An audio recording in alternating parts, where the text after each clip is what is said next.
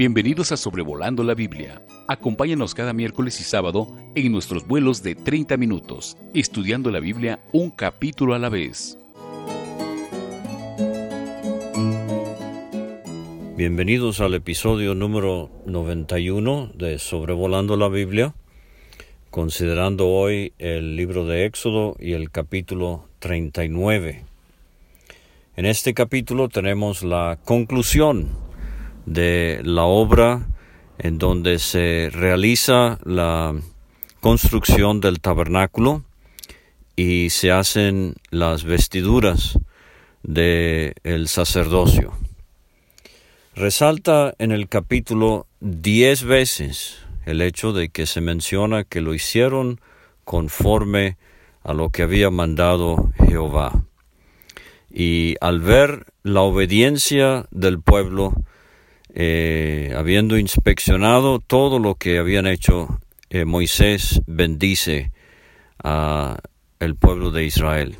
Dios aprecia mucho la obediencia. Esta fue la gran verdad que penosamente tuvo que escuchar Saúl, el rey, el primer rey en Israel, que el obedecer es más que los sacrificios. Saúl pensaba que con la forma eh, era suficiente, pero le faltó la esencia. Y así en nuestros días eh, podemos aparentar algo, pero lo que realmente le ah, contenta al corazón de Dios es nuestra obediencia. Eh, entonces que el Señor nos ayude en cuanto a esto.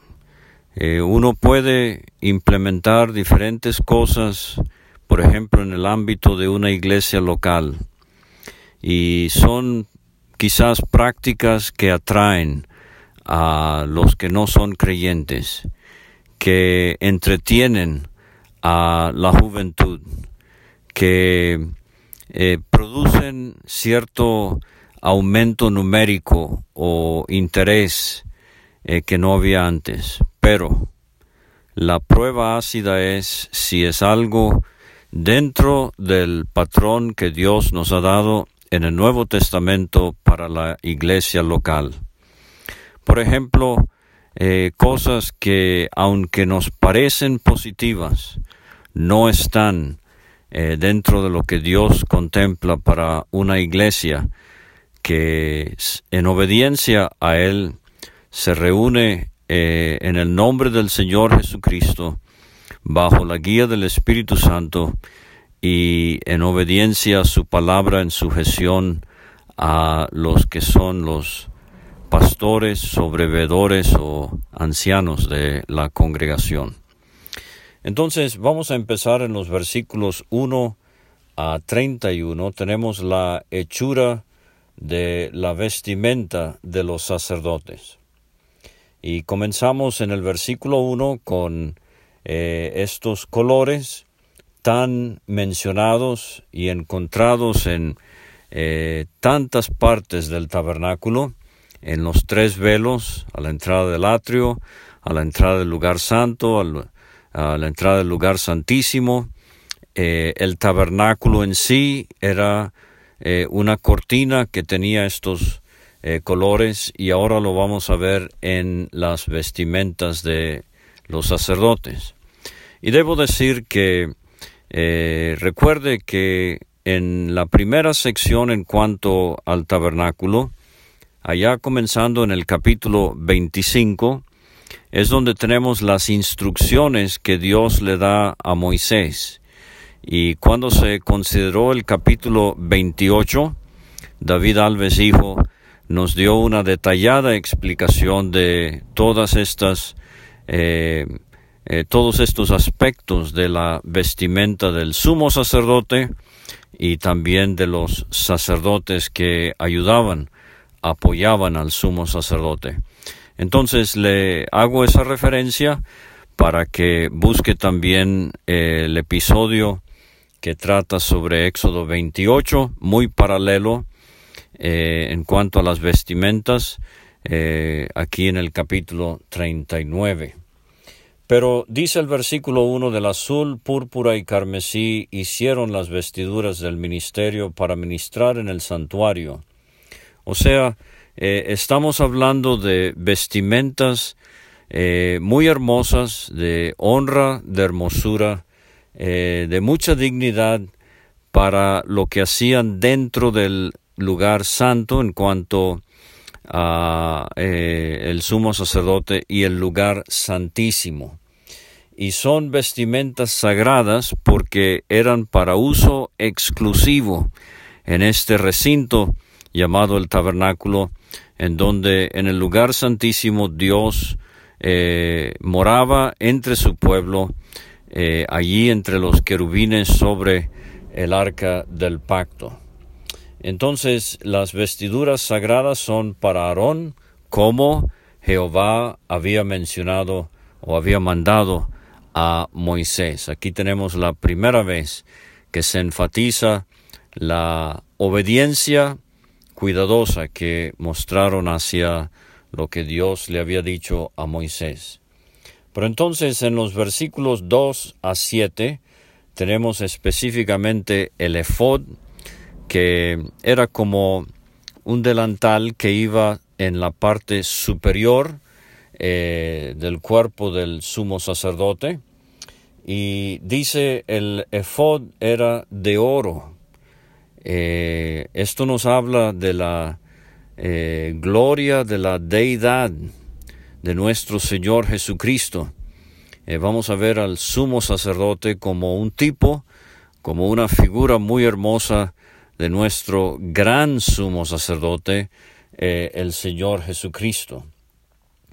Entonces, el oro en su vestimenta nos recuerda que nuestro sacerdote es Dios y conlleva la idea de su omnisciencia, de su omnipotencia, de su omnipresencia, entre otras cosas, estos atributos básicos de Dios, en donde eh, tenemos entonces la eh, tremenda fortuna, la bendición incomparable de tener a Cristo hoy en el cielo como nuestro gran sumo sacerdote.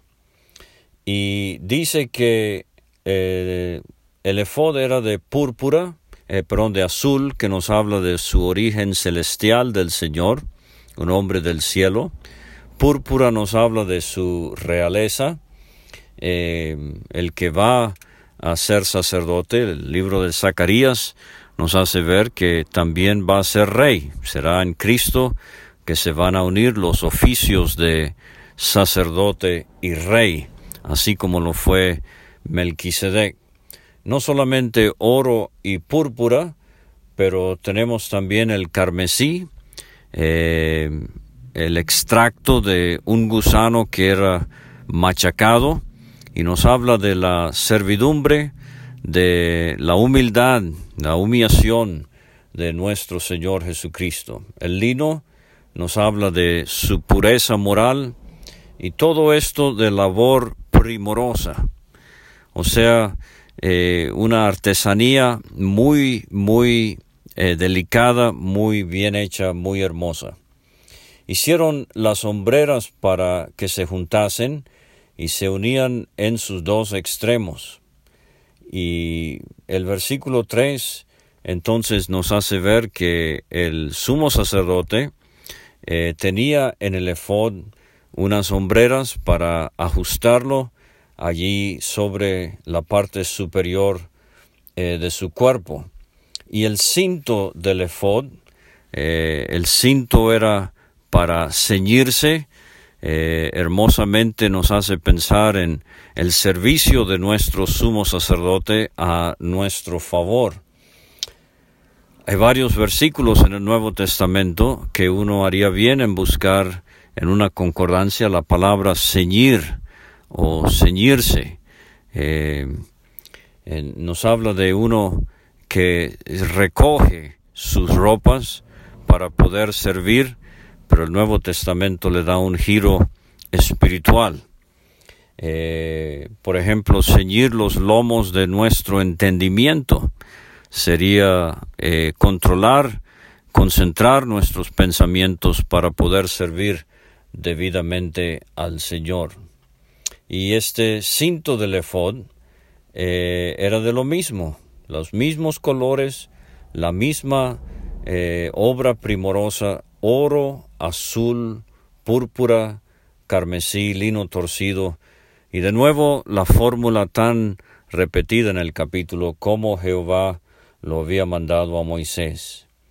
Y labraron las piedras de ónice, montadas en engastes de oro, con grabaduras de sello con los nombres de los hijos de Israel, y las puso sobre las hombreras del ephod por piedras memoriales para los hijos de Israel. Y aquí está la tercera vez en donde leemos cómo Jehová lo había mandado a Moisés. Ahora, estas dos piedras, una sobre cada hombro, tenían eh, grabadas eh, los nombres de las doce tribus de Israel, de acuerdo a su nacimiento, Rubén, Simeón, Leví, Judá, etc., seis nombres de tribus en una piedra, seis nombres de tribus en otra piedra. Ahora, eh, entonces, el requisito era haber nacido de Jacob. Y para que nuestro sumo sacerdote, en una manera espiritual, nos lleve sobre sus hombros, eh, necesitamos el nuevo nacimiento. Yo le pregunto a usted si ha habido un momento, cómo, cuándo y dónde usted tuvo una experiencia personal cuando aceptó a Cristo como su único, suficiente, personal Salvador.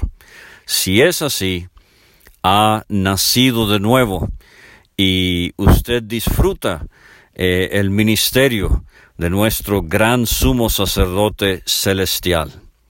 Ahora, eh, recuerde que aunque Rubén era el mayor, el que nació primero, y aunque Benjamín fue el menor y nació de último, todos doce, y respecto de su orden de nacimiento, con el solo hecho de haber nacido de Jacob, ellos estaban en los hombros del, del sacerdote en Israel, del sumo sacerdote, así como todo verdadero creyente, hijo de Dios, es llevado en los hombros de nuestro gran sumo sacerdote, el Señor Jesucristo.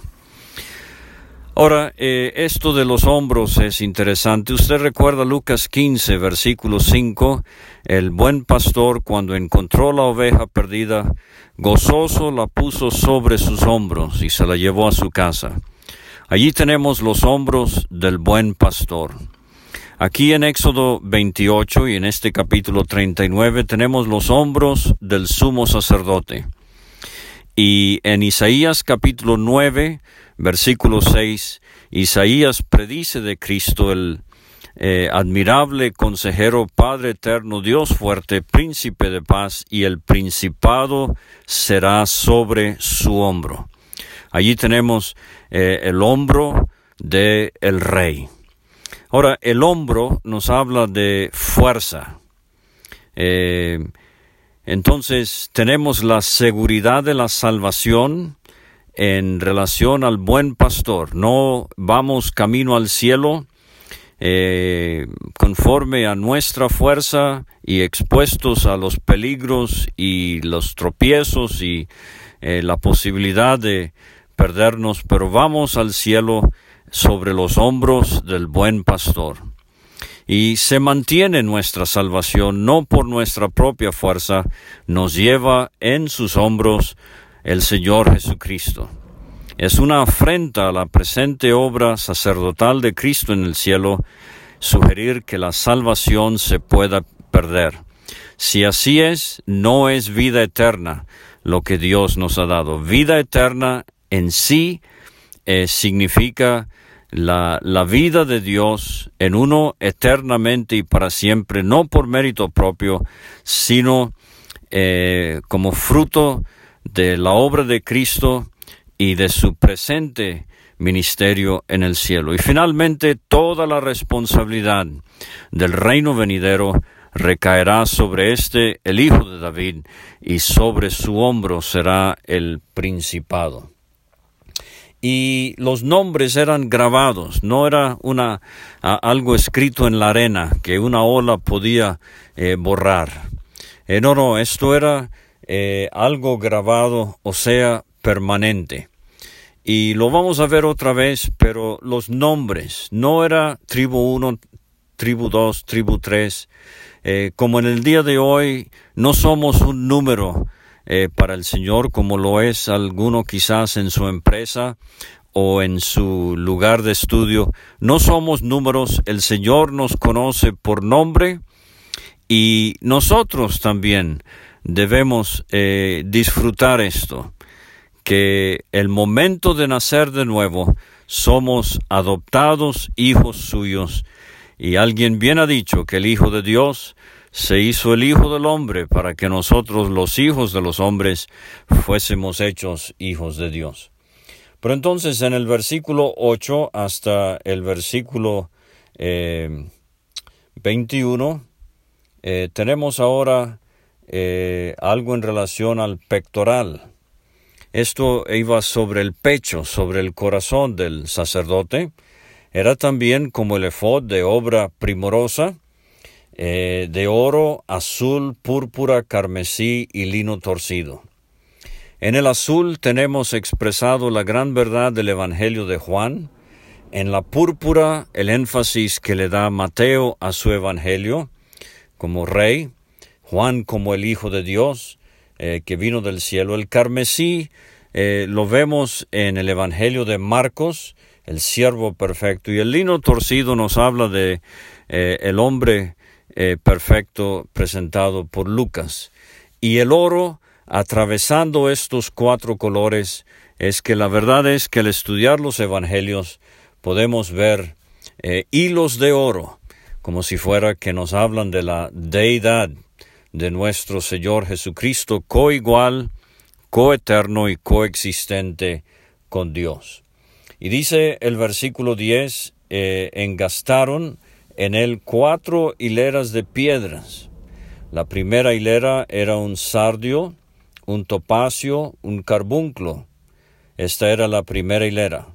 La segunda hilera, una esmeralda, un zafiro, uh, un diamante. Eh, la, tercera hilera, un jacinto, un ágata y una matista. Y la cuarta hilera, un berilo, un ónice y un jaspe. Entonces, cuatro hileras de tres piedras nos da doce piedras montadas, encajadas en engastes de oro. Ahora, si el hombro nos habla de fuerza, el pecho, el corazón nos habla de amor. El sumo sacerdote allá en el cielo, Cristo nuestro Señor, que nos lleva sobre sus hombros, también nos lleva sobre su corazón. Y quiera Dios que nosotros también podamos disfrutar esto como lo disfrutaba el apóstol Juan, el discípulo que Jesús amaba. Eh, Cristo amaba a todos sus discípulos, pero Juan era el que lo disfrutaba más, y por eso se le designa como el discípulo que Jesús amaba.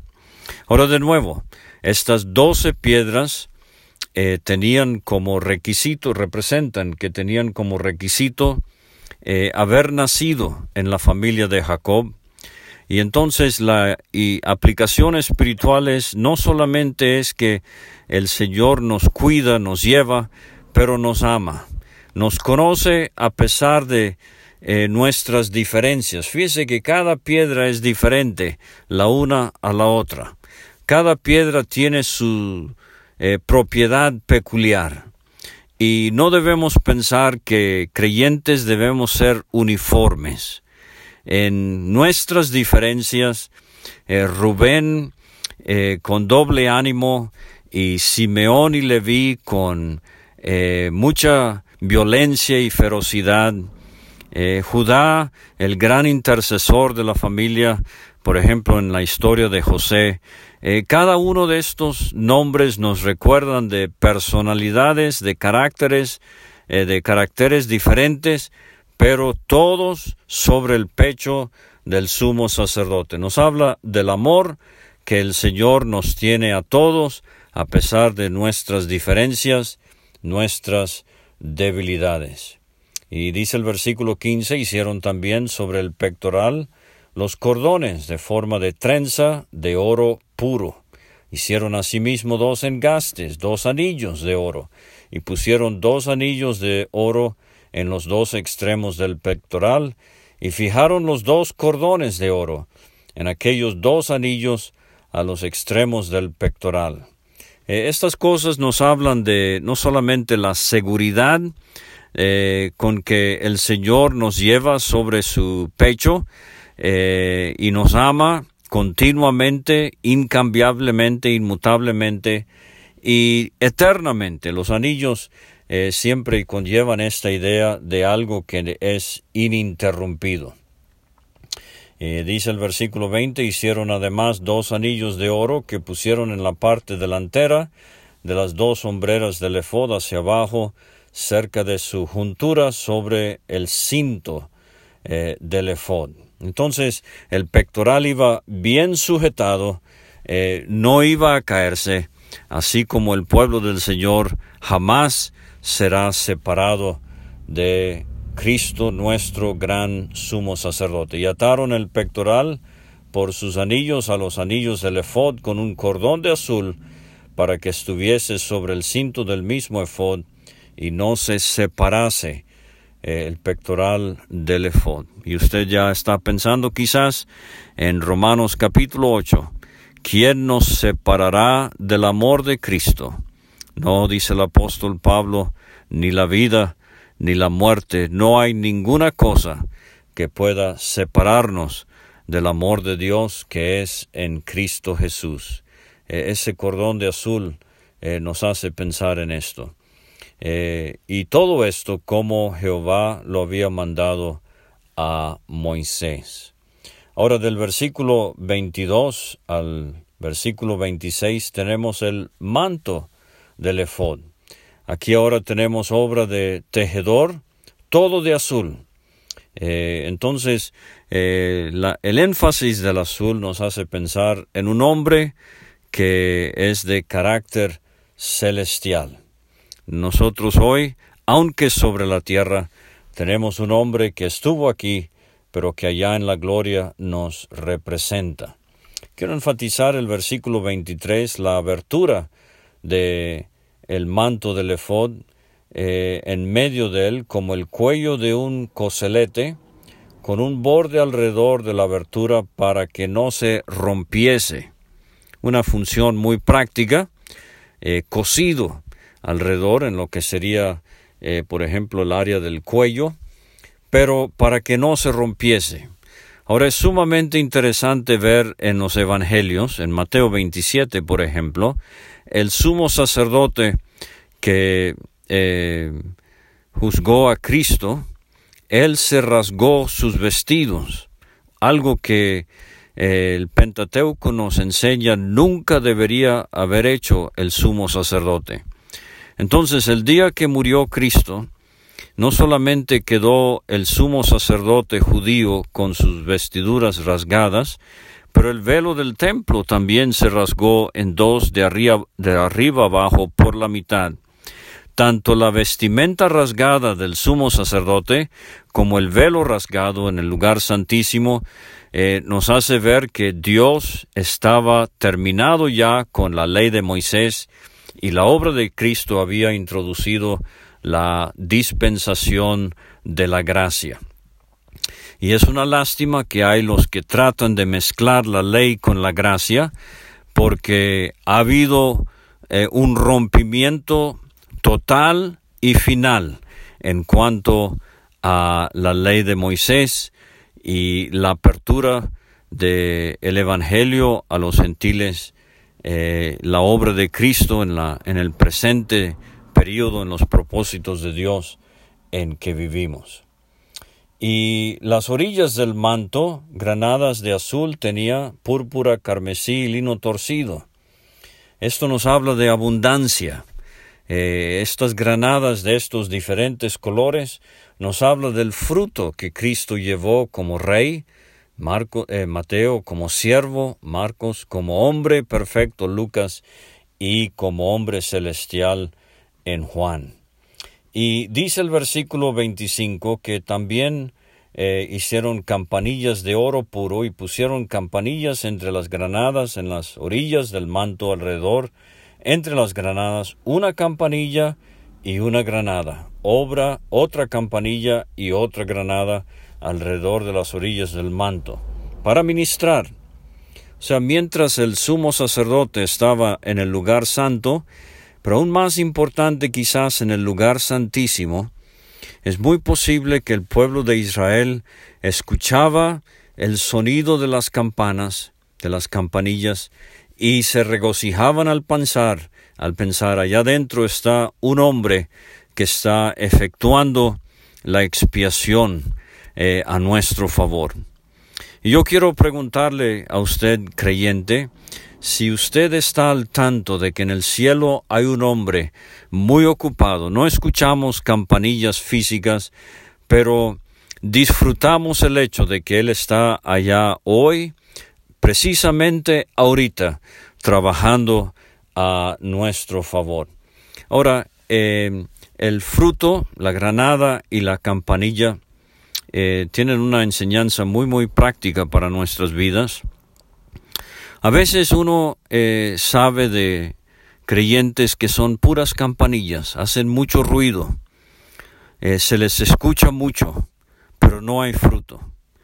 Pero lo que Dios quiere es que haya fruto y que haya el sonido de una campana, o sea, que haya verdadera evidencia de crecimiento espiritual y entonces que haya eh, contribución audible. El libro de los Hechos, por ejemplo, comienza con estas palabras, todo lo que Jesús empezó a enseñar y a hacer, no. Lucas tiene el fruto y la campanilla en orden. Él dice todo lo que Jesús comenzó a hacer, ese es el fruto, y a enseñar, esa es la campanilla. Versículo 27, igualmente hicieron las túnicas de lino fino, de obra de tejedor, para Aarón y para sus hijos. Entonces aquí eh, tenemos eh, el otro tipo de vestimenta, tanto para el sumo sacerdote como para los sacerdotes comunes, y esto era para el trabajo que hacían afuera en el atrio. Eh, bueno, en el caso de los sacerdotes, ellos siempre vestían así, pero en el caso del sumo sacerdote, él dejaba sus ropas de honra y hermosura y se vestía de lino eh, para trabajar afuera en relación al altar del holocausto. Y dice el versículo 30, hicieron también eh, asimismo la lámina de la diadema santa de oro puro, escribieron en ella como grabado de sello Santidad a Jehová. Esto nos hace pensar en lo que el sacerdote llevaba sobre su frente, eh, sobre la mitra, en su cabeza, eh, nos habla de sus pensamientos, eh, santidad a Jehová. Y todo esto, dice el versículo 31, como Jehová lo había mandado a Moisés.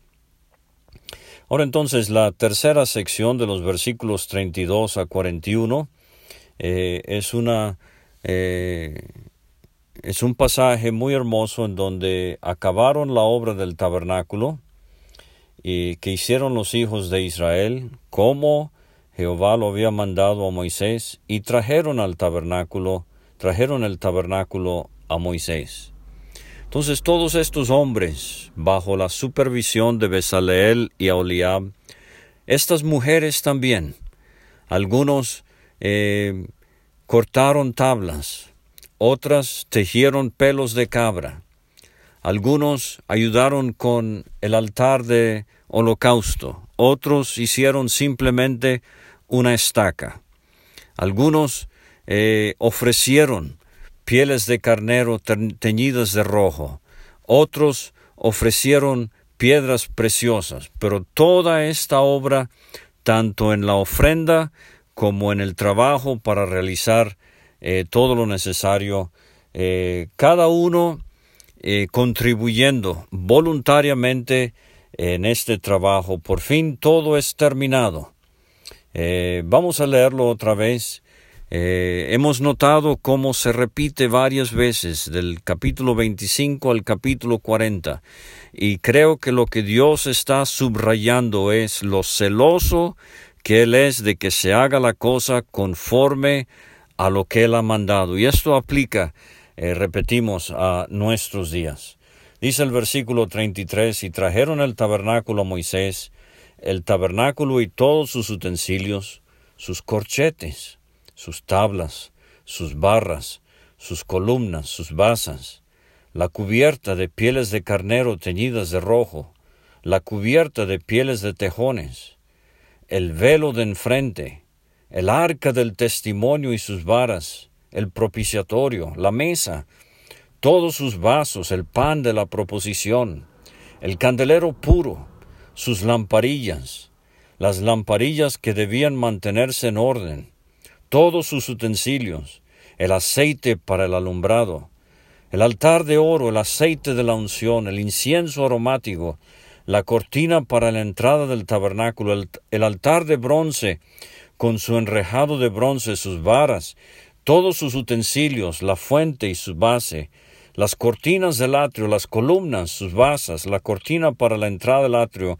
sus cuerdas, sus estacas, todos los utensilios del servicio del tabernáculo, del tabernáculo de reunión, las vestiduras que acabamos de ver, de servicio para ministrar en el santuario, las sagradas vestiduras para Aarón el sacerdote y las vestiduras de sus hijos para ministrar en el sacerdocio. Todo lo traen a Moisés. Ahora, yo veo aquí una figura muy hermosa del tribunal de Cristo en relación a nosotros que somos creyentes. Eh, un día de estos vamos a terminar nuestro servicio para el Señor. Quizás espiritualmente hablando hayamos hecho una estaca, quizás un corchete, quizás una cortina o basas de plata o de bronce, quizás eh, contribuimos a algo muy visible como las vestimentas del sumo sacerdote o el altar del holocausto o el arca del pacto y el propiciatorio. Pero sea lo que fuere, habiendo acabado nuestra obra, se la vamos a presentar al Señor. Y yo me pregunto en las palabras del himno, he de ir sin ningún fruto que presente a mi Señor. No le llevo ni un trofeo, ni servicio de valor. He de ir sin ningún fruto He de presentarme allí. No le llevo ni un trofeo.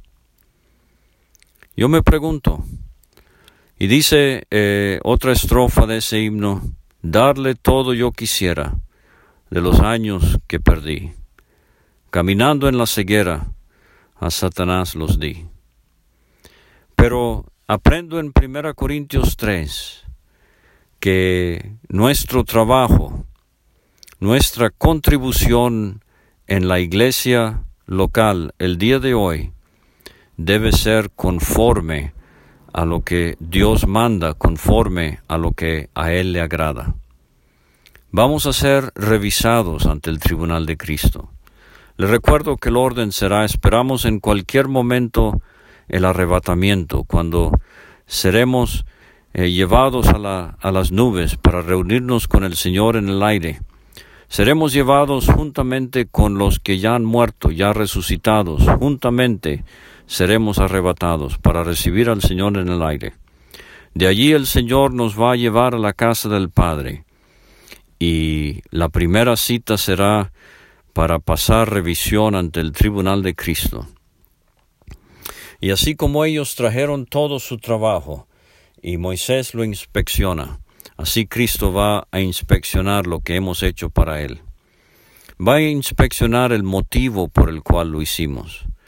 Va a inspeccionar eh, el cuidado, la obediencia con que lo hicimos. Y el capítulo concluye en los versículos 42 y 43 con esta bendición. Dice así, en conformidad a todas las cosas que Jehová había mandado a Moisés, así hicieron los hijos de Israel toda la obra. Y vio Moisés toda la obra, y he aquí que la habían hecho como Jehová había mandado, y los bendijo. Y si hay algo que hoy a mí me interesa, y ojalá a usted también, es que en aquel día ante el tribunal de Cristo, habiendo revisado mi contribución a su obra, Él vea que ha sido hecho a su agrado y que pueda bendecirme. Buen siervo y fiel, Él dirá a algunos, entra en el gozo de tu Señor. Que Dios nos ayude a, en cuanto a este capítulo 39 de Éxodo, apreciar a nuestro gran sumo sacerdote todas sus glorias, su servicio a nuestro favor, y a trabajar teniendo en mente el día cuando le presentaremos al Señor, aquel que con manos heridas inspeccionará nuestra labor, y qué gozo será que Él esté contento y agradecido por lo que hayamos hecho para Él y pueda bendecirnos. Que el Señor nos ayude a todos y muchas gracias por escuchar y nos vemos el sábado con el último capítulo de Éxodo, el capítulo 40. Gracias por escuchar este estudio. Escríbenos a sobrevolando la Biblia gmail.com. Visita nuestra página www.graciamasgracia.com. Hasta la próxima.